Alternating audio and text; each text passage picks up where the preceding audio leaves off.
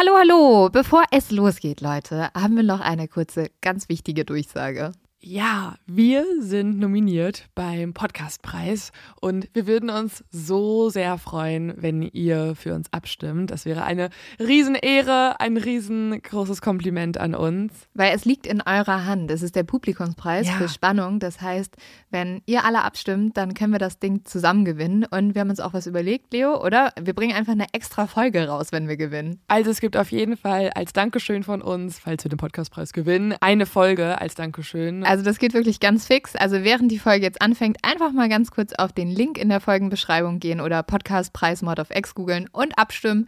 Dankeschön! Dauert nur wenige Sekunden und man muss sich auch nicht registrieren. Und jetzt geht's los mit der Folge.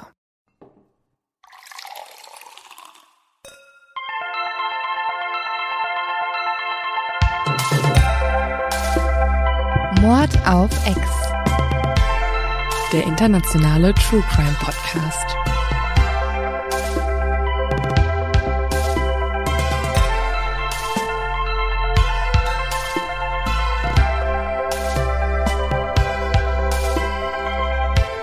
Hallo. Hallihallo. Na, wie geht's dir? Gut, ich bin richtig pumped. Weil diesen Samstag richtig aufgeregt. Weil diesen Samstag ist Mitsommer. Okay. Also Mitsommer ist ein schwedisches Volksfest und ich als möchte gern Schwedern. Dann tut immer so, als ob sie aus Schweden kommen wird, aber tut's sie eigentlich nicht. Boah, das ist so gut beim Daten. Nein, aber guck mal, pass auf. Lügen. Einfach immer richtig erfolgreich. Einfach immer lügen. Ja, okay, aber ich bin halt, also ich bin in Hamburg geboren, aber dann mit wenigen Monaten nach Schweden verschifft worden, sozusagen. Das ist quasi Halbschwede. Nein, aber ich sagen, sag ne? immer nur zu Leuten, ich bin in Schweden aufgewachsen. Und damit lüge ich nicht. Und wie viele Monate warst du da? Vier Jahre. Meine ersten Ah. vier Lebensjahre. Aber ich finde, deswegen ist es schon, kann man das schon sagen. Und das ist so, also, wenn du das Typen sagst, wenn die dich daten und du sagst, ja, ich bin übrigens auch in Schweden aufgewachsen und die immer so, ja, du siehst auch total schwedisch aus. Das macht immer so ein Kopfkino geht da los.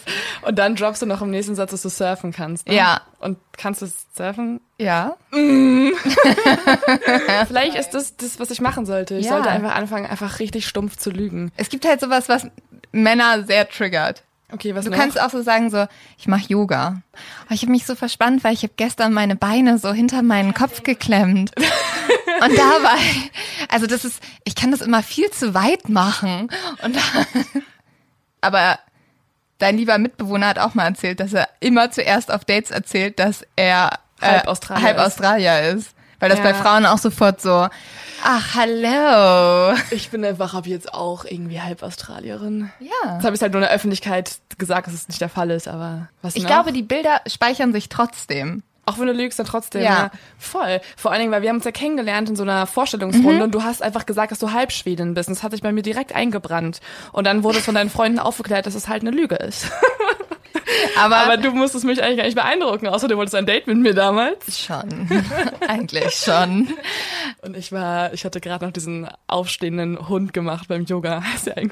Doggy-Style, ne, Leo? der, der bekannte, die bekannte Yoga-Figur des Doggy-Styles. Aber um dieses Bild aufrechtzuerhalten, feiere ich jedes Jahr Mitsommer. Und ich finde, das ist das geilste Fest überhaupt, weil es geht nur darum, dich mit deinen Freunden zu besaufen. Wie ungefähr jeder Feiertag eigentlich. Aber es ist noch so im Sommer und es wird mehr zelebriert und es gibt so eine richtig gute Erklärung, richtig drunk zu werden. Und es gibt Karneval in diesem Land. Ja, da war ich noch nie. Und Oktoberfest, wir leben in München. ja, stimmt auch wiederum. Aber dieses Jahr halt nicht, ne? Äh, apropos Norden. Diesmal kommt mein zu dumm zum Verbrechen aus dem Norden. Bist du bereit, Leo? Dann starte ich mal. Und zwar geht es nach Hamburg, also in meine wunderschöne Heimat. Ich dachte, Schweden ist deine Heimat. Ja, eins von beiden suchst du aus. Was auch immer, was dich mehr antören Wahrscheinlich nimmst, kommst bitte. du so aus Bottrop. Und Hamburg ist auch, und Hamburg ist auch so irgendwie so kurz, keine Ahnung, Praktikum gemacht. Klingt aber sexy, deswegen. Aber jedenfalls haben in Hamburg-Bergedorf Diebe mehrere Schmuckteile aus einem Schaufenster gestohlen. Und dann waren sie natürlich ganz happy und dachten, sie hätten die große Beute bekommen, weil das nämlich Juwelen sein sollten. Aber das Ding ist, diese 100 Ringe waren alles Attrappen aus sehr billigem Material. Was schon ziemlich doof ist. Aber okay, kannst du ja nicht auf ersten Anhieb sehen. Was sie aber hätten sehen können, ist, dass im Schaufenster auch noch ein dickes Schild stand, wo drauf stand, dass es nur Attrappen sind. Und trotzdem haben sie es alles mitgenommen und extra noch das Fenster eingeschlagen. Warum? Das ist halt so doof. Ja, weil die wahrscheinlich dachten, also wer lesen kann, Leute, wer lesen kann, ist klar im Vorteil. Auch beim Einbrechen. Auch beim Einbrechen. Definitiv. Aber naja, wenn es schön aussieht, kannst du es halt immer noch deiner Freundin schenken.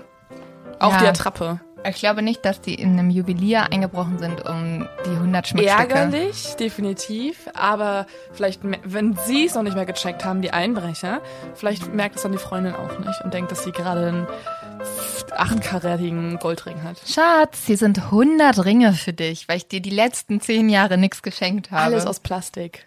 I love you so who much. cares? Ja, so viel dazu. Ähm, Leo, ich freue mich wirklich sehr doll über unseren heutigen Heavy Ich Hitter. auch. Wir machen einen Fall, den ich immer, immer, immer schon besprechen wollte. Und wir haben lange überlegt, ob wir das machen sollen oder nicht, weil wir auch gerne darüber auf der Tour reden würden, auf der nächsten, die übrigens auch noch folgt, um es nochmal zu droppen. Aber ich glaube, wir können nicht mehr warten. Es ist nämlich einer der meistbesprochenen, abgekultetsten Serienmörder aller Zeiten und Ich finde auch wir als äh, bekennende Mindhunter-Fans müssen diesen Fall machen. ja, auf jeden Fall. Also, wir reden über Ed Kemper und Oder Big Ed, wie Leo ihn nennt. Das ist jetzt dein Kosenamen. für ihn Ja, ihr seid doch so. Ja. I love him so much. Also er hat halt auch nur definitiv zu viele Menschen umgebracht, aber ansonsten war er bestimmt cool. Aber ich finde ihn trotzdem interessant, weil er nicht das nicht der normale Typ einfach ist. Also er hat, das hört sich ganz schrecklich an gerade, so ob ich Äh, irgendwie Leo, darf ich dich mal ganz kurz total aufwecken? Menschen, die sehr viele Menschen umbringen, sind normalerweise nicht der normale Typ von nebenan. Es tut mir leid, wenn ich da ein Weltbild zerstöre oder so, aber, er ist, er ist, ja, ach, denn, als wenn du ihn nicht jetzt auch mega interessant finden würdest. ja, ich finde Findest du- Serienmörder interessant. Findest du ihn ein bisschen interessanter als die anderen? Also, und jetzt erzählen wir euch auch warum, weil ich denke, es geht mehreren so. Und vor allem, ich bin nicht die Einzige, John Douglas ist auch auf meiner Seite, okay? John Douglas hat nämlich mit ihm quasi ein freundschaftliches Verhältnis gehabt. Und, Leute, es ist so abgefahren, dieser Typ, alles, was ihr in Mindhunter bei ihm gesehen habt, ne? Es ist einfach eins zu eins so passiert. Es gibt auch ein Video auf YouTube, wo man ihn sieht, wie es zusammengeschnitten wurde. Hast du es gesehen? Zwischen diesen Mindhunter-Szenen und dann halt die originalen Szenen. Es ist eins zu eins so. Man merkt halt einfach, dass die Figur von Ed Kemper, die auch bei Mindhunter dargestellt wird, wirklich komplett darauf basiert, was der Typ wirklich gemacht hat. Also, was er getan hat, ist, dass er zehn Frauen ermordet hat und viele von ihnen, ja, also sehr viele schreckliche Dinge getan hat, unter anderem beispielsweise geköpft und dann mit deren Köpfen und Mündern, also mit den Mündern in dem Kopf, Sex hatte.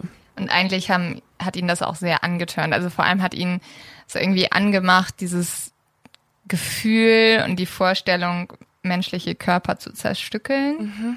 Also es gibt fast zu keinem anderen Mörder so viel Archiv an Interviewmaterial und Befragungen wie mit ihm. Das ist zum einen deswegen, weil er es liebt zu reden. Er wäre also perfekt für einen Podcast. Er hätte den besten Podcast aller Zeiten. Können wir ihn bitte mit Christian Longo zusammenpacken? Eben, das habe ich mir auch gedacht. Christian Longo und die beiden, wir hätten den besten True Crime Podcast aller Zeiten. Und ich hätte auch schon einen Titel. Der True Crime Podcast von Leuten, die wirklich wissen, worüber sie reden. Ja, aber andererseits wären die zwei auch so, also zumindest Christian Longo hat auch so gerne so viel geredet und Ed Kemper ja auch. Wahrscheinlich wäre so eine Folge vier Stunden gewesen und niemand hätte über die Mordfälle gesprochen. Also vielleicht so Ja, beide, zwischendurch mal. beide lieben es, über Kindheit zu sprechen. ja, Beide. und dann wären sie so gewesen so, heute Morgen habe ich Müsli gegessen. Danach saß das. Mit sieben Jahren habe ich auch oft Müsli gegessen und manchmal habe ich auch dann nach dem Müsli-Essen noch meine Schwester gespielt und meine Mama war ganz gemein. aber ganz viel, warum er vor allem auch Frauen umgebracht hat und warum er das so, ja, anziehend fand, war, äh, ja, diese Gründe liegen sozusagen in seiner Kindheit und deswegen werden wir da auch sehr lange heute drüber sprechen. Genau, ich finde, es gibt bei fast keinem Serienmörder so viel Hinleitung zum Morden. Also eben auch, weil er unendlich lange Interviews gegeben hat, die wirklich für jeden zugänglich sind. Ihr könnt euch da 50 Seiten reinziehen von transkribierten Interviews. Das ist wirklich abgefahren. Und deswegen weiß man auch so viel darüber, warum er wen wie ermordet, weil er selber auch äußerst intelligent ist. Darüber reden wir auch. Er hat nämlich einen ganz, ganz hohen IQ. Er ist eigentlich hochbegabt. Also nicht eigentlich, er ist hochbegabt und hat selber sehr viel reflektiert in seinem Leben. Und so seine ganze Art an sich ist auch ja, vielleicht kommt daher das Wort beeindruckend. Ist auf jeden Fall äh, jemand, der dir sofort auffällt, wenn der auf einer Party erscheint. Mhm. Der Typ ist nämlich über zwei Meter groß. Zwei Meter neun. Und die Frage, die ich mich die ganze Zeit gestellt habe, ist so, also hat er Basketball gespielt? Hat glaube ich nicht. Aber nee, er hat er nicht. Sollen, ja. Aber was wäre passiert, wenn er Basketballprofi einfach geworden wäre? Voll.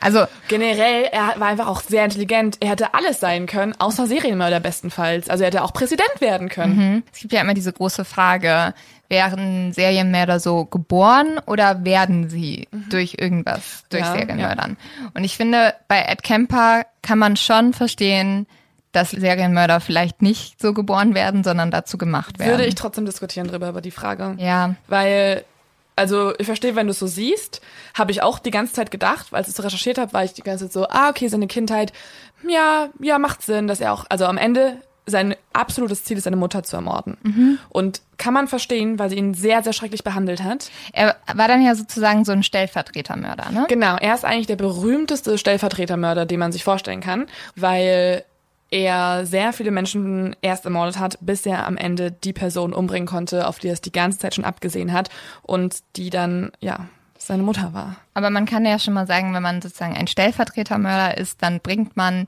Personen um, die dieser Person, auf die man halt den Hass hat oder die man eigentlich töten will, ähneln oder die einen an die erinnern. Mhm. Kennen wir auch noch von zum Beispiel Ed Gein. Ed Gein hatte ja auch eine ganz gestörte Verbindung zu seiner Mutter und hat dann ja auch aus den Gräbern oft Frauen ausgebuddelt, die ja, ihn ja, an seine Mutter erinnert so um haben. die 50 Jahre alt waren. Mhm. Und hat dann daraus Möbel gemacht. Aber das ist ein anderer Teil. Ähm, wir gehen zurück. Vor allem die Morde, die sind in den 70er Jahren passiert, also zwischen 1970 und 1973 in Santa Cruz. Und nicht nur Ed Camper war in der Zeit dort unterwegs, sondern auch Leute wie John Fraser. Das ist ein Hippie, der ein ganzes äh, Haus gekillt hat, also eine ganze Familie. Für die Umwelt, sagt er selber. Hm, also der war unterwegs in der Zeit. Und Robert Mullen, heißt er so? Der hat 13 Menschen ermordet und äh, hat das getan, weil er selber sagt, dass er ein Erdbeben aufhalten wollte. Also es war nicht so die ja, chilligsten Menschen in Santa Cruz unterwegs und deswegen hat man die Stadt sogar auch in dieser Zeit als The Murder City of the World genannt, also Capital also die Hauptstadt des Mords. Also vielleicht auch nicht die beste Stadt, wo jetzt ein Ed Kemper reingeboren werden sollte. Genau. Edmund Emil Kemper der Dritte, so ist sein, sein ganzer Name, wurde am 18. Dezember 1948 in Burbank, Kalifornien geboren, als mittleres Kind und er hat nämlich zwei Schwestern. Seine Eltern sind Clarnell, ein sehr interessanter Name, finde ich. Clarnell Kemper und Edmund Emil Kemper der Zweite, was mich vor sehr viele Rätsel stellt, weil ich frage mich so, gab es da nicht mal Komplikationen, wenn du irgendwie Edmund Emil Kemper rufst und dann meinst du den dritten und nicht den zweiten und so weiter. Hä, vor allem der Opa hieß halt Edmund Kemper der Erste. Ja. Und was ist, wenn die alle drei zusammenkommen? Ich finde es so merkwürdig. Ich, also ich komme immer nicht drauf klar, wenn Leute sich der Erste, der Zweite. Ich, aber ich meine, die haben es auch so ein bisschen umgangen. Sie haben nämlich ähm, Edmund II. einen Spitznamen gegeben, und zwar II. Das war sein Spitzname und I, ich würde sagen, ja. II. Ja. Und ich würde sagen, da bleiben wir auch bei. Dann wird es ein bisschen einfacher wegen Emil. Also Edmund Emil, II. Ich finde halt II klingt wie I. Was ist das?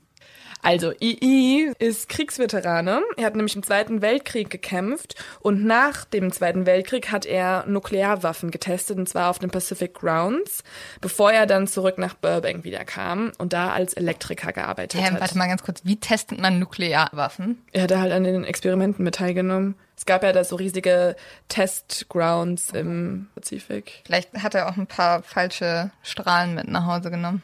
Der Vater, ich glaube, der Vater war jetzt nicht so schlimm, ehrlich gesagt. Also die Person, die in Eds Leben wirklich eine riesengroße Rolle spielt und ihn sehr zugesetzt hat, ist Clonel. Clonel ist ähm, nämlich eine sehr, sehr dominante Frau. Sie ist missbrauchend, also nicht nur verbal, sondern auch physisch. Und später auch Alkoholikerin. Also nicht die beste Mutter einfach. Aber Clanell hasst auf jeden Fall den Vater. Über alles. Komplett. Also man sagt, das sagen einige Psychologen, dass Clanell wahrscheinlich unter einer Borderline-Störung litt. Borderline-Störungen bedeuten, dass man eine emotional instabile Persönlichkeit hat.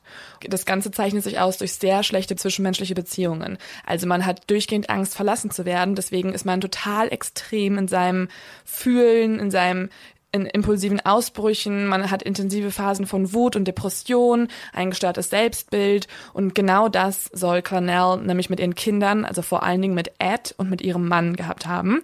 Sie hat durchgehend Hass auf die Männer und nicht so wirklich auf die Frauen in ihrem Leben, weil sie denkt, dass diese Männer sie verlassen werden. Und vor allem der Hass der sich auf Ed überträgt, kommt vor allem vom Hass auf den Vater. Und sie sieht halt in Ed, weil er natürlich auch männlich ist, genauso wie der Vater, sieht sie das Ebenbild des Mannes, den sie eigentlich über alles nicht ausstehen kann. Und aufgrund dessen versteht sie sich mit ihren Töchtern auch so gut, aber hasst Ed halt wirklich wie die Pest, weil Ed ist für sie einfach ihr Mann, den sie sowieso nicht ab kann. Wobei man sagen muss, dass wahrscheinlich sie auch nicht die geilste Ehefrau war, weil zum Beispiel während dieser Ehe, also die beiden II und Connor führen wirklich eine unfassbar schlechte Ehe. Während dieser Ehe sagt Clonel durchgehend zu ihrem Mann, äh, voll kacke, dass du, dass du jetzt nur Elektriker bist. Früher hast du viel coolere Sachen gemacht, da hast du noch Nuklearbomben getestet und warst im Krieg. Und jetzt bist du Elektriker, wie öde bist du eigentlich? Das sagt sie halt durchgehend. Und ich glaube, das ist nicht so geil, wenn du das die ganze Zeit von deiner Freundin Früher hast. warst du nicht da und hast noch ein bisschen gecheckt, wie man irgendwie viele Menschen umbringen kann. Früher hast du noch gemordet besser. und jetzt machst du so eine Lampe halt wieder heile. Cool. Ist halt wirklich uncool. Und er sagt, und ich musste so lachen, als ich es gelesen habe, er sagt über die Zeit, also er verlässt sie natürlich auch. Er sagt, Aber ich glaube auch, dass er nicht so cool ist, wenn er Nuklearbomben getestet hat. er ist nicht so der, er war jetzt nicht so, hi Ed, dann nehme ich dich mit und hol dich von dieser schrecklichen Frau weg. Das nee, nicht. auf gar keinen Fall. Er war so ein Held auch für Ed, ne? Er war immer der Held. Und er sagt selber über die Zeiten mit Cornell, Zitat, die Himmelfahrtskommandos während des Krieges und die Atombombentests waren nichts im Vergleich, wie es ist, mit dieser Frau zusammenleben zu müssen. Oh mein Gott. Also, ja. Und dann sagt er noch, also er hat auch ein bisschen Humor, würde ich sagen, weil dann sagt er auch noch, Zitat, Colonel hat mir mehr zugesetzt als 396 Tage und Nächte, die ich an der Front im Krieg gekämpft habe. Ich sehe den so richtig so wieder zurück zur Armee gehen, so, ja, was habt ihr für einen Einsatz? Egal was. Ja, wir haben gerade nichts. Wir haben nichts. Ist mir egal. Also, Fangt einen Krieg an! Ich muss von dieser Frau weg! was ist die schlimmste Kriegszone, die ihr habt? Ja, also da, da willst du jetzt wirklich nicht hingehen. Doch, alles ist besser als Colonel! So habt ihr einen Folterkeller, wo ich mich einfach reinsetzen kann. Nehmt mich als als Experiment. Ich lasse die Strahlen austesten an meinem Körper. Hauptsache, ich komme weg von dieser Frau. Und diese Armee einfach so, Leute, wir haben die Geheimwaffe gefunden. IS meldet sich, hallo, wir brauchen noch Leute, die sich umbringen. Nee, Clanell ist so, also Knallel, Kn- Knallel, Knall, Ja, der Name ist komisch, muss man zugeben. Clarnell. Bei dem Namen würde, glaube ich, niemand uns das übel nehmen, wenn wir den falsch aussprechen, weil wer bitte heißt Clarnell?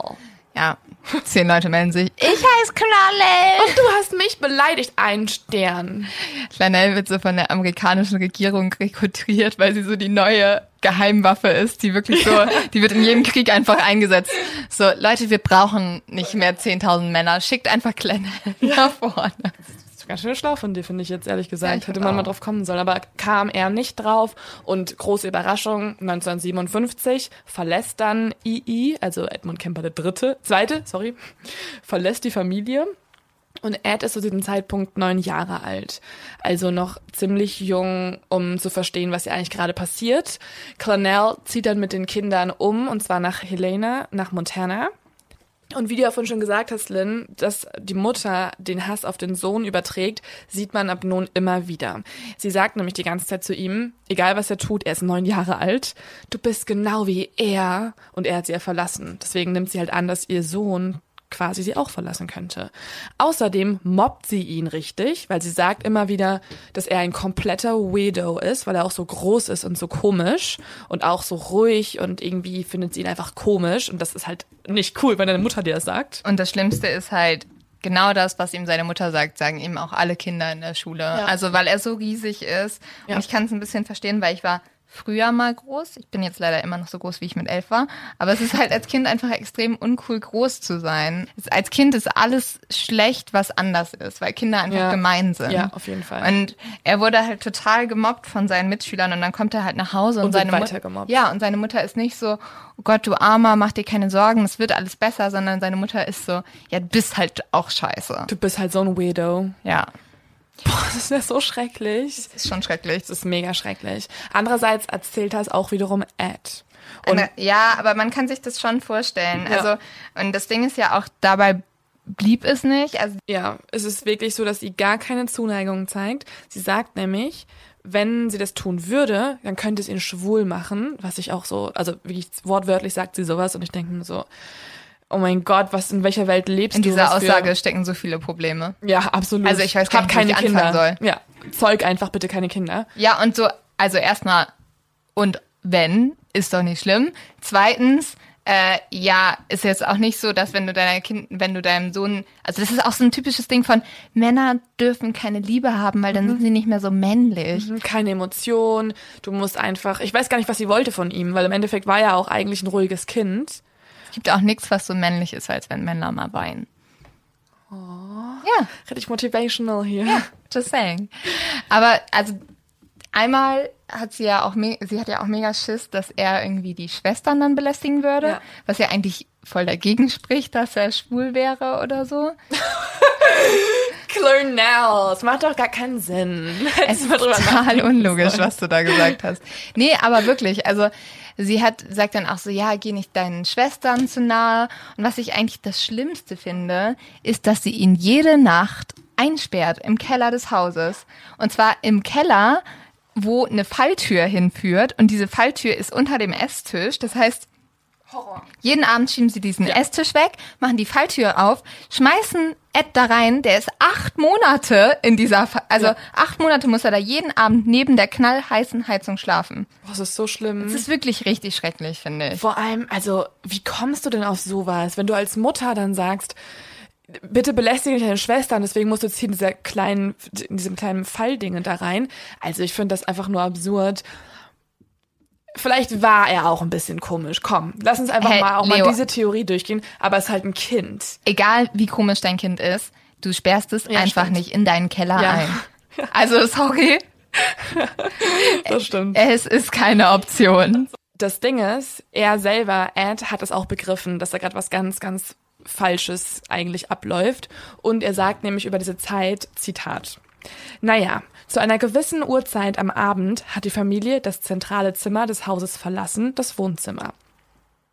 Meine Mutter und meine Schwestern durften nach oben gehen, zu den Schlafzimmern, da wo ich früher auch hochgegangen bin. Ich jedoch musste nach unten, in den Keller. Es fällt einem achtjährigen Kind schwer, die Gründe hierfür zu differenzieren. Sie gehen in den Himmel, während ich in die Hölle gehe. Das Wohnzimmer ist die Erde. Ich muss nach unten, um mit Dämonen klarkommen und Geistern und all den Dingen, die mich erschrecken. Sie mussten das nicht. Ja, voll verständlich. Also ich habe schon Angst, wenn ich alleine in meiner Wohnung schlafe. Ja. Und wenn du als Kind, als Ja. neunjähriger Junge in den Keller gesperrt wirst, jede Nacht ist, glaube ich, wirklich der Horror schlechthin. Ja. Ich weiß noch, ich hatte früher als Kind auch sogar Angst, in meinem normalen Bett zu schlafen. Also wenn das Licht Ja. aus war. Ich hatte richtig Angst vor Dunkelheit. Und ich habe mir meine Decke immer so über den Kopf gezogen und habe auch hab immer so mir vorgestellt, dass ich in so einer Schutzpatrone bin. Also weißt du, dass ich so einen Kokon mir gebastelt habe. Wenn ich dann im Keller sein müsste, ey. Vor allem als Kind ist doch das Beste, wenn du, also nicht das Beste, aber das Schöne ist, du weißt, wenn du einen Albtraum hast, kannst du zu deinen Eltern rennen. Ja, genau. Not happening. Und Wirklich, jetzt einmal ganz kurz, können wir über das Schlimmste reden in diesem Keller. Was Im denn? Keller sind immer große Spinnen. Horror. Also für Horror. mich wäre halt wirklich mein persönlicher Folterkeller Ja, gewesen. es war, ich glaube, es war schon fast ein Folterkeller eigentlich. Und man kann auch dann verstehen ein bisschen mehr, warum er sehr dunkle Fantasien und Rituale entwickelt. Weil ich glaube, dass er sich so quasi mit dem Bösen verbinden musste, um das zu überstehen. Er, Ja, er wird ja auch, also er wird von klein auf nicht mit Liebe erzogen, sondern mit Hass. Mhm. Und ich glaube, das natürlich zeigt das Wirkung in Ja. einer bestimmten Art und Weise. Voll. Und er hat dann nämlich zum Beispiel auch mit seinen Schwestern gespielt. Die Schwestern wurden ja auch by the way, komplett normal behandelt von der Mutter, hatten Kuscheltiere, hatten Puppen und so weiter. Und mit denen hat er dann gespielt, also mit den Schwestern, mit den Puppen. Er hat aber nicht so, wie wir das früher gemacht haben, irgendwie Barbie und Ken, keine Ahnung, was hat machen lassen, sondern er hat die Köpfe und Hände abgetrennt und hat es dann genossen, dass die Puppen nur noch da mit so einem Körper rumliegen. Wir uns ja schon mal überlegen können, wenn er das schon als kleines Kind nur mit Puppen gemacht hat, mhm. Was seine Fantasien dabei waren. Und er hat doch dann auch irgendwann angefangen, Tiere zu quälen, oder? Genau. Er hat dann mit zehn Jahren die Hauskatze verbuddelt. Also er hat ein Loch gegraben, die Katze reingeschmissen, hat dann so lange gewartet, bis sie tot ist, sie dann wieder ausgebuddelt, mit einem Messer dann den Kopf getrennt und jetzt kommt's, den Kopf auf einen Stock gesteckt. Oh Gott. Ja, und er war zehn Jahre alt. Und eine zweite Katze hat er noch mit einer Machete gekillt. Also wirklich, also. Ja, danach die nächste Hauskatze. Und er selber sagt in Interviews zum Beispiel auch darüber, ja, es war halt so, dass die Katze mich erst mochte. Und irgendwann habe ich gemerkt, die mag meine Schwestern lieber. Oh. Und das war für mich die einzige Möglichkeit, dass sie wieder meins ist. Aber das hat er übrigens später auch über die Frauen gesagt, die er ermordet hat, dass sie nur seins sein konnten, wenn sie tot sind. Ja, weil sonst würden sie ja wieder gehen. Ja. Aber er hat ja auch noch so andere sehr komische Spielchen mit seinen Schwestern gespielt, oder? Ja, er hat zum Beispiel, er hat einmal im Fernsehen gesehen, wie über eine Exekution gesprochen wurde. Und das hat ihn sehr beeindruckt. Und ab dem Moment wollte er unbedingt Gaskammer spielen und das andere Spiel war elektrischer Stuhl. Und da mussten ihn seine Schwestern am Stuhl fesseln. Er hat dann quasi einen imaginären Schalter umgelegt und ist danach auf die Seite gefallen und das hat ihn dann daran erinnert, dass er irgendwie gerade halt umgebracht wird. Was für ein super komisches Spiel. Ich meine, ich hatte als Kind ein Spiel, das hieß Tier des Todes. Aber das war quasi Verstecken, nur dass die Person, die dich sucht, ist halt das Tier des Todes und das darf dich halt nicht finden. Würdest du sagen, es passt, dass ich einen True Crime Podcast mache? Ja. Aber ich hatte das aus irgendeiner so einer komischen Disney-Serie. Ja, da ja, ja, auch will so ich jetzt einen- auch sagen. Nein, wirklich, da gab es halt so ein Tier des Todes drin. Die Disney-Serie, die Leo immer alleine in ihrem Kopf abgespielt hat. Ja, nachdem sie maybe. ihre Hauskatze gekillt hat. Maybe. Es war diese Disney-Serie mit diesem Bär, der auch fliegen kann. Keiner weiß, Baloo, wovon du redest. Baloo. Aber er hat es natürlich noch mal ein bisschen übertrieben, Ed, ne? Also er hat nicht Tier des Todes gespielt, sondern er hat die Tiere tot gemacht. Also das noch mal in die komplette Praxis überführt, weil, wie du gerade schon gesagt hast, er hat dann mit 13 auch die nächste Katze noch abgeschlachtet und deren Körper, also die Teile, die noch über waren, er hat sie wieder zerstückelt, hat er unter seinem Schrank aufbewahrt. Und die Mutter hat es dann auch gefunden. Und ich meine, sie hatte ja immer schon Angst vor ihm, ne? Sie war immer so, du bist ein Weirdo, du bist sehr groß, das macht dich sehr komisch. Ja, das ist alles merkwürdige Gedankengänge. Nun hat sie ja quasi berechtigterweise Angst. Also muss man schon sagen, sie findet halt tote Tiere mittlerweile. Sie sieht, was er mit den Schwestern treibt und so. Also mittlerweile hat wirklich jeder Angst vor ihm. Wie wär's denn, wenn wir ihn einfach nicht mehr im Keller einsperren und sonst einfach mal Hilfe holen oder Genau, sowas? oder halt zu einem Psychologen schicken, schon mal durchchecken lassen, selber die Fehler einsehen, bestenfalls gar kein Kind mehr zeugen, schon gar keinen Jungen und so weiter. Aber haben es nicht gemacht und die Wäre Schwester... jetzt auch geil gewesen, wenn sie es einfach gemacht hätten. Ich wäre so gerne da einfach kurz so in die Familie reingelaufen und so, halt, stopp, hier passiert sonst was ganz Schlimmes, wenn ihr jetzt nicht aufhört. Ja, Zeitmaschinen. Manchmal wär's geil. Ja. Äh, Die ältere Schwester Susan mobbt ihn auch. Also ich meine, klar, Kinder hänseln sich, aber was er nämlich antwortet, ist hier interessant. Weil einmal erzählt er ihr, dass er einen Crush auf seine Lehrerin hat. Und dann fragt sie ihn so, haha, warum küsst du sie nicht einfach mal? Mach das doch mal, damit er es halt sozusagen macht und sich bloßstellt. Und er antwortet wortwörtlich, wenn ich sie küssen würde, müsste ich sie ja erst umbringen. Nicht die Okay. Antwort, die man geben sollte. Und auch hier hätte man vielleicht schon hinhören sollen. Die Mutter Cornell fängt nun an, ihn immer schlimmer zu behandeln. Also sie schlägt ihn, sie will das Böse aus ihm herauskriegen, sie beschimpft ihn und sie hat einfach nur noch Angst. Ich habe jetzt schon so häufig gesagt, dass es so unfassbar viel Material und Interviews mit Ed Kemper gibt. Ich würde einfach mal sagen, wir hören uns das jetzt mal im Original an. Auf jeden Fall. I lived as an ordinary person most of my life, even though I was living a parallel and increasingly sick life, other life. I was raging inside. There was just incredible energies, positive and negative, uh, depending on a mood that would trigger one or the other.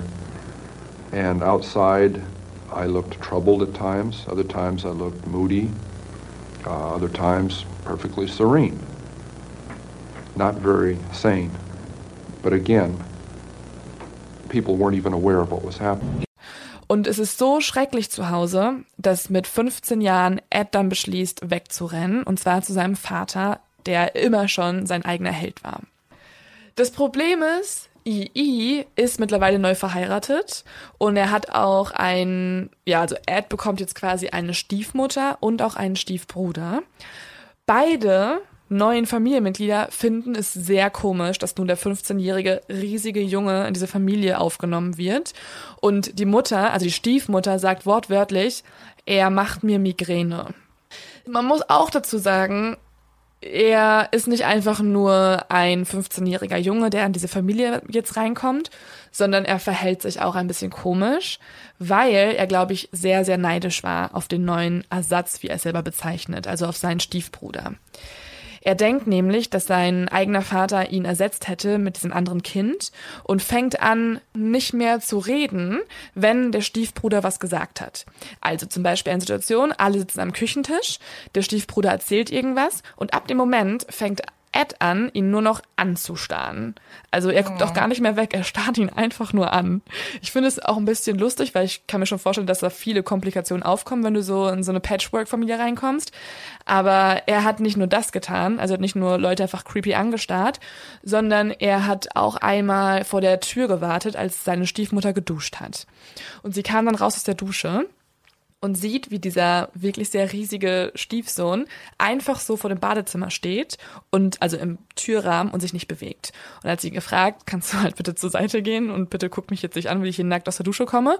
Und er sagt gar nichts und starrt nur auf ihre Brüste. Oh mein Gott. Ja. Aber der, dieses Starren wird sich übrigens auch noch mal ein paar Mal widerspiegeln. Ja, er starrt sehr viel. Und es ist halt mega gruselig. Voll. Ich finde eh Starren sehr gruselig. Mhm, auf jeden Fall. Also bitte blinzel. Bitte, keine Ahnung, beweg deinen Kopf. Sag was, irgendwas. Und sie hat dann auch, sie sind so, die Mutter ist dann in ihr Zimmer gelaufen und sie hat gemerkt, dass sie einfach hinterhergelaufen ist und danach stand er halt vor dem Schlafzimmer weiter rum. Ja, es ist so wie so ein, so ein Roboter irgendwie, der so ein bisschen defekt ist. es ist halt wie so ein Zombie. Es ist einfach mega gruselig. Ja.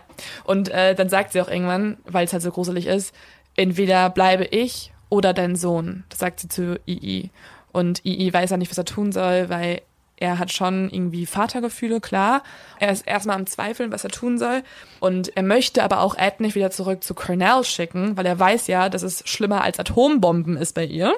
Deswegen hat er eine andere Lösung. Er schickt sie zu den Großeltern, also zu seinen eigenen Eltern. So, und jetzt wohnt er bei den Großeltern. Die wohnen auf einer Farm und er ist halt jetzt 15 Jahre, als er da hinzieht. Sein Großvater ist 72, der heißt ja Edmund the First und seine Großmutter ist 67. Die heißt äh, Mott und ist eine sehr, sehr taffe Frau, sagt man. Also sie ist super willensstark, sehr dominant, aber eigentlich auch eine sehr liebe Frau und sie möchte all die Fehler wieder gut machen, die Eds Mutter gemacht hat. Man muss halt auch dazu sagen, dass Maud selber seine, also die Mutter von Ed hasst. Ja, und zwar richtig, richtig doll. Und jetzt könnte man ja eigentlich denken, oh perfekt, die zwei passen absolut zusammen. Also Ed und Maud könnten sich Ja. mega verstehen, weil beide in dem Hass auf die eigene Mutter halt irgendwie sich verbünden Mhm. könnten, tun's aber nicht so richtig. Nee, weil das Problem ist, dass Ed in seiner Großmutter eigentlich eher das Ebenbild seiner Mutter sieht. Weil sie, ja, wie gesagt, auch so eine dominante Frau ist. Man muss aber auch trotzdem dazu sagen, sie ist nicht so dominant oder sie ist nicht so missbrauchend und dominant wie Clarnell. Und das genau ist ein Punkt, der mich dann schon wieder irgendwie auch an Ed zweifeln lässt, an seinen Aussagen, weil er selber hat keine richtige Begründung. Er meint einfach so von wegen, ja, sie hat total viel über Clarnell geschimpft und das hat mir gezeigt, dass sie ja nur eine Verlängerung, eine Steigerung von dem Bild meiner Mutter ist. Und das ist für mich keine Aussage, Nee. weil die können ja selber darüber reden und dann sind beide so, ja, du hast halt Scheiße durchgemacht und ich finde diese Person auch ganz schrecklich. Und er schimpft ja selber auch über seine Mutter. Was er aber besonders schlimm findet an seiner Großmutter ist, dass sie wie er findet, den Großvater herabwürdigend behandelt. Was aber auch einfach daran liegt, dass der Großvater schon sehr alt ist und sie sich halt auch sehr viel kümmern muss, weil er nicht mehr so fit ist. Und es ist halt eigentlich sehr, sehr schade, weil die waren ein sehr liebendes Ehepaar und das hat halt Ed nie mitbekommen und die mögen sich auch noch total gern, aber Ed interpretiert diese Art und Weise, wie seine Großmutter seinen Großvater behandelt, als so eine Verbitterung und sagt so, ja, die mag auch einfach wieder keine Männer und sie ist halt eins zu eins wie seine Mutter. Und aufgrund dessen können wir uns jetzt schon denken, kommen halt Mod und Ed überhaupt nicht miteinander klar. Mit seinem Großvater hingegen ist die Verbindung ein bisschen besser. Die gehen zusammen schießen. Also sein Großvater bringt ihm bei, wie man jagt vielleicht auch nicht das Beste, was er lernen sollte. Ähm, aber auf jeden Fall bringen die, verbringen die viel Zeit miteinander. Aber so eine richtige Bindung haben die auch nicht, weil der Großvater halt auch sagt, ja, Ed ist irgendwie ein bisschen komisch. Und aufgrund dessen wollen die Großeltern auch nicht, dass er alleine die Farm verlässt, weil vor allem seine Großmutter hat halt sehr viel Angst davor, wie er sich in der Öffentlichkeit verhalten könnte. Und sie hat auch Angst, dass er jemandem was antun kann. Also man muss wirklich schon wieder sagen, er ist isoliert. Nicht nur in seiner Kindheit, sondern auch in seiner Jugend jetzt. Und das ist auch so ein ganz großes Motiv in seinen späteren Taten. Er sagt nämlich immer, ich fühle mich alleine. Ich brauche mhm. irgendwelche Frauen, Freunde und ich bekomme die halt nicht über die normalen Wege. Deswegen töte ich sie. So es endet ein bisschen traurig, das Ganze, aber ein bisschen, ein bisschen traurig. Aber ähm, man sieht das Motiv der Einsamkeit auch schon wieder auf der Farm. Und er hasst diese Farm. Also er hasst die absolut. Er hasst die sogar mehr, und das müssen wir uns mal kurz vorstellen, als er es gehasst hat, mit seiner Mutter zusammenzuleben. Also das kann ich nicht so ganz verstehen irgendwie. Ich auch nicht, weil die waren eigentlich sehr liebevoll zu ihm, aber für ihn wird es halt seine persönliche Hölle. Und das lässt er seine Großmutter auch wissen. Er macht nämlich genau das, was er ja schon bei der Stiefmutter sozusagen gemacht hat. Er starrt seine Großmutter einfach immer an. Und er macht auch immer das Gegenteil von dem, was sie ihm sagt. Also sie sagt, nimm kein Eis aus mhm. dem Kühlfach, nimmt ein Eis. Schießt keine Vögel tot, schießt Vögel tot. Also einfach exakt das Gegenteil. Ja, also das würde mich so aggressiv machen. Genau, er macht wirklich alles, um sie zu provozieren. Er klaut ihr auch Geld und diese Vögel erschießt er auch immer so mit Absicht, weil er weiß, sie mag die so gerne. Im Endeffekt hätte sie einfach sagen sollen, bitte starr mich ganz viel an und mhm. erschieße viele schöne Vögel. Vielleicht hätte er es dann nicht getan. Ja.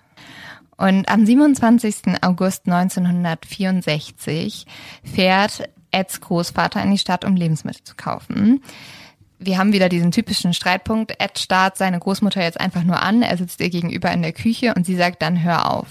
Die beiden fangen halt den riesigsten Streit darüber an und Ed rennt aus der Küche.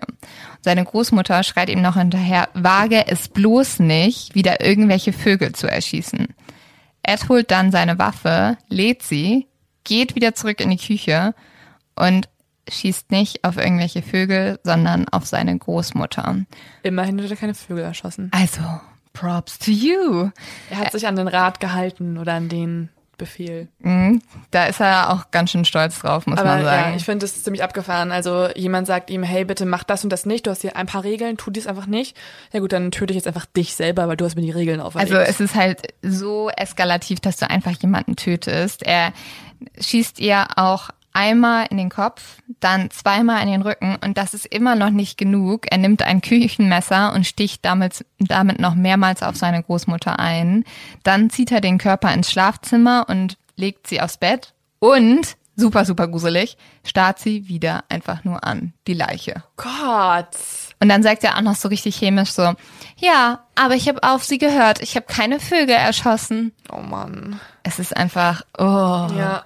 Dann kommt Edward Senior zurück, also sein Opa, und Ed sieht, wie in die Einfahrt ein Auto einfährt. Er schaut dann zu seiner Oma, dann wieder zum Opa, dann wieder zur Oma und er weiß, dieser Tod der Großmutter, den wird der Opa nicht ertragen können. Allein schon, weil halt, ja, sein eigener Enkelsohn die Oma umgebracht hat. Er war so richtig so in dem Moment, upsie, das war jetzt vielleicht ein bisschen zu viel des Guten. Aber nicht, weil er irgendwie es bereut hat, seine Großmutter umzubringen, sondern weil sein Großvater ihm leid tat.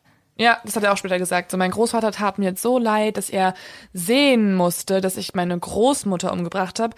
Deswegen musste ich leider auch noch meinen Großvater umbringen. Ja, Und leider passiert dann nämlich genau das. Er nimmt seine Waffe, geht in die Auffahrt und als Edward Senior gerade so durch die Lebensmittel kramt, schießt er ihm in den Hinterkopf.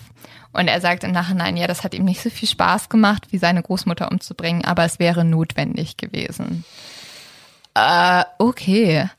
Und jetzt ist halt der Punkt, dass Edward so ein bisschen so ist, so, was tue ich jetzt? Er ist ja erst 15 Jahre alt. Er ist auf dieser Farm, die wirklich im Nichts ist. Und er überlegt, was kann ich tun? Ich kann meinen Vater nicht anrufen, weil ich habe gerade die Eltern meines Vaters umgebracht. Und im Endeffekt ruft er seine Mutter an. Ja, er weiß wirklich keinen anderen Ausweg in dem Moment, wen er da irgendwie mit einbeziehen kann und ruft die Person an, die er auch nicht hätte anrufen sollen, wenn er unbedingt freikommen möchte, weil Clanell ist halt direkt dann so, ja, nee, wir gehen jetzt zur Polizei und du musst selber jetzt diese lokale Polizei einschalten. Ja, sie ist halt noch nicht mal, also klar ist sie überrascht, aber sie sagt auch, ja, es ist genau das wahr geworden, was ich immer befürchtet habe. Und ja, wie gesagt, sie sagt dann Ed, bitte ruf die Polizei an. Und das macht er auch. Also er ruft die lokale Polizei an und er steht vorm Haus und wartet darauf, dass die Polizei kommt. Und dann, als die Polizei kommt und die sagt, ja, warum, warum hast du das denn gemacht? Sagt er einfach nur, ich wollte wissen, wie es sich anfühlt, die Großmutter zu erschießen. Ja, er war so, I just wanted to see how it felt to shoot grandma. Ja, weil es ist so langweilig hier auf der Farm. Ich weiß nicht, was ich machen soll. Es ist so wie, manchmal will man ja Dinge ausprobieren, die man noch nie gemacht hat. Irgendwie, ich weiß nicht, um die Welt reisen, mit einer Frau schlafen. Es gibt so ein paar Dinge, die auf so verschiedenen Bucketlists stehen. Und bei ihm stand auf der Bucketlist Grandma umbringen, weil das wäre jetzt mal interessant zu wissen, wie das so ist. Ja, oder, also guck mal, manchmal hat man auch als Mensch so bösartige Gedanken, was ist jetzt, wenn ich jetzt auf einem Balkon einfach einen Schritt weiter gehen würde und runterfallen würde. So Zwangsgedanken. Ja. Und dann sagt der Kopf so, hm, interessanter Gedanke, aber natürlich machst du das nicht. Mhm. Und ich verstehe nicht, wie er, also das ist ja bei ihm irgendwie nicht eingetreten, einfach. Ja. Und es war auch nicht so, dass es lange geplant hat. Also er hat nicht irgendwie sich jeden Tag gedacht, so, heute möchte ich sie gerne umbringen, mhm. aber ich kann es noch nicht. Sondern es war halt einfach eine Reaktion auf die Aussage der Großmutter mit den Vögeln. Ja, auf einen Streit. Er ruft dann die lokale Polizei und er wartet dann jetzt im Gefängnis auf den nächsten Gerichtstermin. Man möchte jetzt klären, was ist mit diesem 15-jährigen Jungen, der seine eigenen Großeltern umgebracht hat? Wie kommt jemand dazu und was machen wir mit ihm? Weil er ist ja quasi immer noch ein Kind. Also du kannst ihn ja nicht wie einen ganz normalen Mörder behandeln, sondern man muss ja auch verstehen, was da passiert ist. Deswegen kommen ein paar Psychologen ins Gefängnis und untersuchen seinen mentalen Zustand. Und was sie nun rausfinden, schockiert wirklich alle. Ed ist nicht wie sie erwartet hätten, ein sehr aggressiver Junge, sondern er ist total reflektiert, er kann sich sehr gut artikulieren, er zeigt sich super kooperativ, er hört ihnen aufmerksam zu und er erklärt auch ganz genau, was passiert ist. Er weiß so, ja, das habe ich getan. Er benimmt sich, wie sie es nicht erwartet hätten einfach. Und ich würde sagen, um, also wir haben uns das ja jetzt schon einmal angehört, aber um Ed richtig zu verstehen, muss man eigentlich sich das wirklich in Original anhören. Deswegen nochmal einmal Tonspur ab, Leo. I lived as an ordinary person most of my life, even though I was living a parallel and increasingly sick life, other life. I was raging inside. There was just incredible energies, positive and negative, uh, depending on a mood. That would trigger one or the other. And outside, I looked troubled at times. Other times, I looked moody. Uh, other times, perfectly serene. Not very sane. But again, people weren't even aware of what was happening. Die Frage ist aber trotzdem immer noch, wie kann ein 15-jähriger Junge seine Großeltern ermorden? Und die einzige Diagnose, die für die Psychiater in diesem Moment Sinn ergibt, ist, dass er psychisch krank sein muss. Also er muss nicht zurechnungsfähig sein, um das zu tun. Deswegen geben sie ihm die Diagnose der paranoiden Schizophrenie. Und das ist ja alles jetzt in wenigen Wochen passiert. Ne? Das war alles vor dem Gerichtstermin und total in Eile, ohne ausführliche Tests, sodass man eigentlich schon wieder sagen kann, es war eine unbegründete Diagnose. Sie haben einfach nur irgendwas an den Haaren herbeigezogen, um zu verstehen, warum dieser Junge sich so benimmt. Das sagt auch unser Lieblingsermittler John Douglas, nämlich, dass es ihm so schwer gefallen ist, jemand, der so sympathisch ist und so auch so klug, also Ed ist unglaublich klug, muss man sagen, ähm, da anzuerkennen, dass da nicht eine schwere psychische Krankheit hintersteckt. Genau. Also ich meine, irgendwie muss ja jeder Serienmörder, der jemanden umbringt, würde ich sagen, ist immer psychisch krank. Also sonst würdest du sowas nicht tun. Aber er ist halt zurechnungsfähig. Das ist wieder der Unterschied. Also er hat auf jeden Fall irgendwas, aber er, zum Beispiel paranoide Schizophrenie, also das, was man ihm, ihm erstmal hier jetzt bei ihm diagnostiziert, das ist ein Term, den man mittlerweile gar nicht mehr so benutzt. Also mittlerweile ist Paranoia ein Teil von Schizophrenie und nicht nur das, sondern man hat auch Halluzinationen, man hört Stimmen, man hat Wahnvorstellungen und vor allem ergeben viele Gedanken und Handlungen der Betroffenen oft keinen Sinn. Und das Verbrechen an den Großeltern ergibt für die Psychologen ja auch keinen Sinn. Deswegen war es für sie dann so, ja gut, dann das eine passt zu dem anderen, beides ergibt keinen Sinn, dann muss es wohl diese Diagnose sein. Wow. So war ungefähr der Prozess. Aber es ist halt kein guter Prozess gewesen. Und trotzdem muss man sagen, hat das Ed eigentlich schon fast gerettet.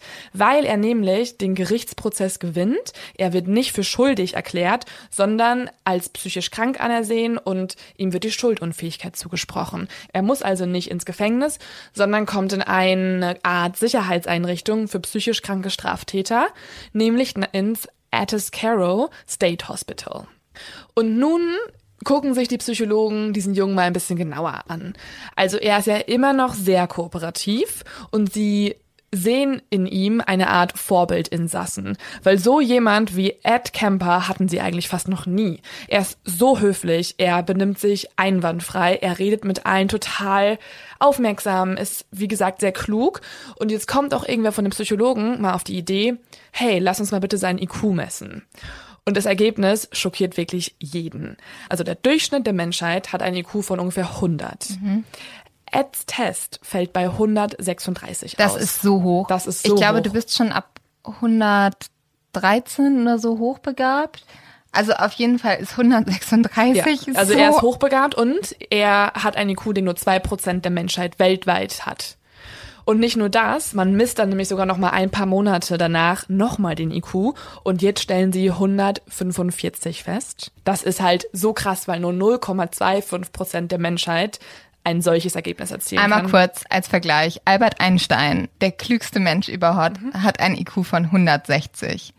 Wie fucking Mega nah ja. ist Ed Kemper ja, da dran? Ja, gruselig. Was hätte dieser Typ machen können, wenn er nicht Menschen umgebracht hätte? Ja, er hätte so viel machen können. Er hätte zum Beispiel, lebt er immer noch, ne? Er hätte zum Beispiel einen wahrscheinlich nicht in diesem Range existierenden Präsidenten ablösen können. Er hätte mit Elon Musk irgendwelche Wisst Welten ihr was? Ich habe gerade mal gegoogelt. Okay. Elon Musk, okay, ich sehe nur bei dir im Google-Ergebnis Elon Musk IQ, ja? Ja, also es gibt kein offizielles Ergebnis, Ergebnis oder was das rausgegangen Wäre ist. Wäre auch irgendwie blöd, wenn er es veröffentlichen würde, aber ja. Ja, ähm, aber er hat seine Söhne von einer Privatschule runtergenommen, die als Zugangsvoraussetzung einen bestätigten IQ von 138 vorladen. Okay. Also wahrscheinlich. Aber vererbt sich IQ? Also ist das so die. Ja, Intelligenz wird vererbt. Was hätte Ed machen können, wenn er nicht Serienmörder geworden wäre? Den Klimawandel aufhalten, die Alles. Menschheit retten, Hunger abschaffen. Okay, jetzt ein bisschen zu viel des Guten, aber Auf vielleicht jeden Fall mehr als Menschen ermorden. Deswegen habe ich auch am Anfang die ganze Zeit so gesagt, oh nee, ich finde den so interessant, weil er ist einfach hochbegabt. Er ist einer der 0,25% intelligentesten Menschen dieses Planeten. Und trotzdem wählt er diesen Weg für sich. Das fällt halt auch den Psychologen auf. Gerade die Tatsache, dass ein Ergebnis so hoch war, lässt sie in sehr große Zweifel stürzen, ob er wirklich unter paranoider Schizophrenie leidet. Weil ein Symptom von paranoider Schizophrenie ja ist, dass du überhaupt nicht klar und organisiert denken kannst und meistens schneiden diese Menschen auch nicht so gut in IQ-Tests ab. Deswegen passt es einfach nicht zusammen. Sie untersuchen ihn dann noch mal ein bisschen genauer und stellen fest, nicht nur das passt nicht, er zeigt auch einfach kein anderes der Symptome. Also er hat keine Wahnvorstellungen, er hat keine Stimmen, er hat keine Halluzinationen, all das tritt nicht wirklich auf. Und sie machen dann neue Tests, können sich aber wirklich nichts erklären, wo ich jetzt sagen würde, Leute, habt euch mal irgendwie über äh, Soziopathie oder Psychopathie Gedanken mhm. gemacht, weil vielleicht sollte das auch mal untersucht werden. Aber sie stellen eine neue Diagnose auf, und zwar die der passiv-aggressiven Persönlichkeitsstörung. Findest du lustig? Die würde ich gerne meinem Nachbarn geben. ja, ja. Es ist halt so, ich finde es auch, also ich finde es sogar ein bisschen lustig, weil es ist so, Mano, die Großmutter hat mich ein bisschen aufgeregt, deswegen musste ich meine Aggression loswerden und habe sie erschossen. Das war, War einfach so meine, passiv-aggressiv. war einfach echt ein ich. bisschen, bisschen, bisschen mehr aktiv-aggressiv als passiv noch in dem Moment, aber eigentlich habe ich nur eine, so ein, vor allen Dingen ist es auch keine offizielle Persönlichkeitsstörung, ne? es ist eher so ein Persönlichkeitsmerkmal. Und ein Charakterzug, keine eigenständige Störung. Trotzdem geht man davon aus, dass seine negativen Gefühle eben auf indirekten Wege ausgedrückt werden bei Ed, also durch sein Verhalten. Und, und das ist das Ding, er hat mit, diese, mit dieser, das ist das Ding, diese Diagnose kann allen Hoffnung machen. Also Ed merkt selber, wenn ich jetzt mitspiele, wenn ich jetzt wirklich so tue, als ob ich das habe und macht total Sinn und so, dann kann ich mich ja bessern und komme vielleicht noch mal raus hier. Weil die Psychologen bei zum Beispiel paranoider Schizophrenie sagen, das ist jemand, der kann nicht so schnell in die Gesellschaft wieder aufgenommen werden. Bei paranoider, äh, bei passiv-aggressiver Persönlichkeitsstörung sagen sie jedoch, wenn der sich gut benimmt, kann der wieder ganz normaler Teil der Gesellschaft werden und der kann wieder auf freien Fuß kommen. Ed merkt das. Ed ist ja, wie gesagt, hochbegabt. Er weiß, was er tun muss und er spielt mit. Er hat immer noch, sagt er selber auch später in den Interviews, er hat immer noch diese Gedanken und gewaltvollen Fantasien. Er äußert sie halt nur nicht mehr. Er muss in verschiedene Therapiesitzungen, aber er sagt gar nichts mehr. Er redet total lieb über die ganze Welt. Nur über seine Mutter redet er noch böse oder schlecht. Aber auch natürlich, weil er braucht ja immer noch ein Motiv für seine Handlungen. Ne? Also er ist total berechnend ab jetzt. Also eigentlich spielt er die Psychiater ganz gut aus, Ja, würde ich sagen. also wirklich, er, er weiß, wie er das Game playen muss. So, er macht alles das, was sie wollen von ihm. Er ist der Vorbildinsasse schlechthin.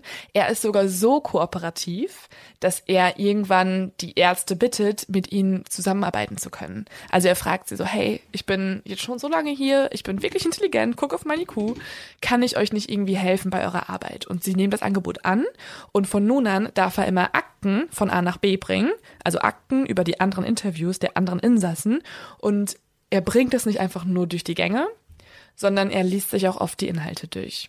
Also einmal ganz kurz, ne? Ich glaube, dass sich das noch nicht so viel verändert hat oder beziehungsweise, dass es früher auch so war.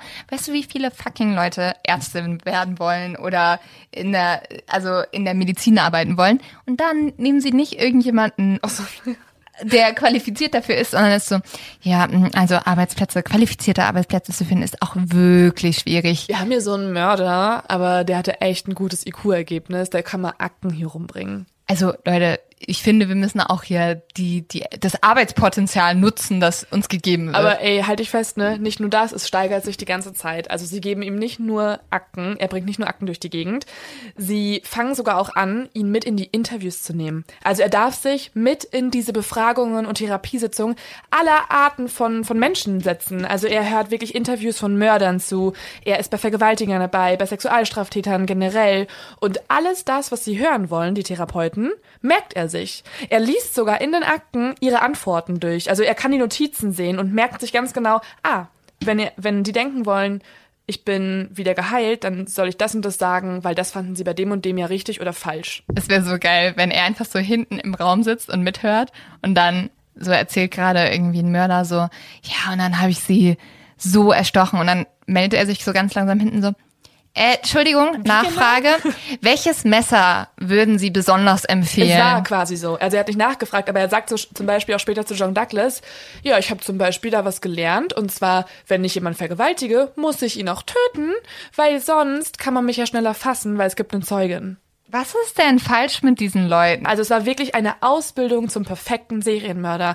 Er durfte alles mitmachen und jetzt kommt's. Es gibt noch einen Höhepunkt. Es gibt noch einen Höhepunkt. Nicht nur das. Er durfte nicht nur bei allen Interviews dabei sein, durfte die Akten lesen, durfte Leute beraten. Er hat sogar eigene Studien durchgeführt. Er hat eigene Persönlichkeitstests entwickelt und verschiedene Skalen erstellt und hat den Sachen Titel gegeben. Also er hat eine Skala erstellt, die er in dem Bereich, also in dem ganzen Bereich der Befragung von Insassen und hat diese Skala Overt Hostility Sca- Scale genannt und hat diese Skala Overt Hostility Scale genannt. Also auf Deutsch offenkundige Feindseligkeitsskala quasi. Und es war ein Maßstab dafür, wie offen jemand über seine Widerwilligkeit und Feindseligkeit mit seinen Mitmenschen spricht. Oder ob man das für sich behält. Also er hat quasi seine eigene Vergangenheit genommen und die Erfahrung dort, um in diesem Wissenschaftsgebiet neue Ergebnisse zu erschaffen. Ich finde das einfach nur crazy. Und es gibt wieder eine Steigerung. Ich finde, deswegen der Fall ist für mich einfach nur abgefahren. Sie ermutigen Ed schließlich, dass er sich für verschiedene Stipendien bewirbt und er tritt dann auch einer Organisation bei, die heißt United States Junior Chamber. Die sind für äußerst talentierte Menschen vorgesehen, die dann irgendwann später in Führungsrollen arbeiten sollen. Er wird auch Mitglied in diesem Elite-Programm und jetzt kommt's. In diesem Elite-Programm sind Leute drin oder drin gewesen, wie beispielsweise die ehemaligen US-Präsidenten Richard Nixon, Ronald Reagan, dann Bill Clinton und Bill Gates. Aber das bestätigt ja voll diese Theorie, dass sehr viele Führungskräfte auch nicht so koscher sind. Also man sagt doch auch, dass viele Führungskräfte eigentlich auch Psychopathen ja. sind. Ja, ja, ja. Obwohl, ja. Jeder so, der Chef hat, yep. Also was ist falsch, wenn jemand seine Großeltern umgebracht hat und jetzt auch nicht, weil die ihn im Keller gehalten haben und gefoltert haben, sondern einfach, weil man mal wissen wollte, wie es sich anfühlt, die Oma zu erschießen. Und dann, was ist falsch mit der Welt, wenn so jemand ein Stipendium kriegt? Trump ist Präsident. Das ist die Antwort auf solche Fragen. Ja, Leute. da kommen wir immer wieder zurück, immer wieder. Aber es kommt zu dem Tag des 18. Dezember 1969. Ed wird 21 Jahre alt und die Psychiater sagen, have fun, goodbye, du bist geheilt, du bist ein korrekter Dude, Big Ed, lass uns noch mal ein Bier trinken, lass uns hier Handynummer austauschen, okay, gab's noch nicht. Lass uns Kontakt halten und irgendwie noch mal um die Piste ziehen, du bist korrekt, ciao. Das ist, der wird freigelassen, der kann wieder ganz normal weitermachen. Das ist komplett absurd. Mega. Und ich glaube, das Ding ist halt, Ed ist jetzt auch wieder so ein Riesenfall. Wir machen ja zwei Teile draus. Wir schreiben es direkt in den Titel rein, damit sich niemand aufregt. Ja, ihr könnt auch zwei Wochen warten. Aber komm, Leute. Wir haben, ja, wir haben euch jetzt sozusagen die Background-Story gegeben. Also, Spoiler es war nicht so eine gute Idee, ihn rauszulassen. Auf gar keinen Fall. Weiterer Spoiler, es war nicht so eine gute Idee, bei ihm ins Auto einzusteigen. Ja, also Hitchhiking sprechen wir nächste Woche sehr viel drüber. Ja, also Ed eskaliert komplett, ne? Er eskaliert komplett. Ich verstehe wegen Ed so ein bisschen. Meine Eltern waren immer so richtig dagegen, dass man bei jemandem im Auto mitfährt. Und ich war so, boah, entspannt euch doch mal. Weißt du, wie viele Leute das auf Reisen machen? Ich hab's immer gemacht. Ja, aber jetzt verstehe ich's. Total. Also mega. mein Kind fährt nirgendwo mit. Nirgendwo. Außer die Menschen sind unter zwei Meter groß. Ja, das ist so das Kriterium. Es kriegt so gleich zum sechsten Geburtstag so einen Zollstock geschenkt und dann muss die Person erstmal aussteigen aus dem Auto. Genau das. Und dann kommt so, wird mir so ein Foto geschickt. Ich bin so, mm, swipe right, kannst mitfahren, go for it. Ja, also Leute, nächstes Mal äh, wird's gruselig, gruselig. Es geht um sehr schlimme Morde und ich finde, wir brauchen noch einen Leos-Tipp.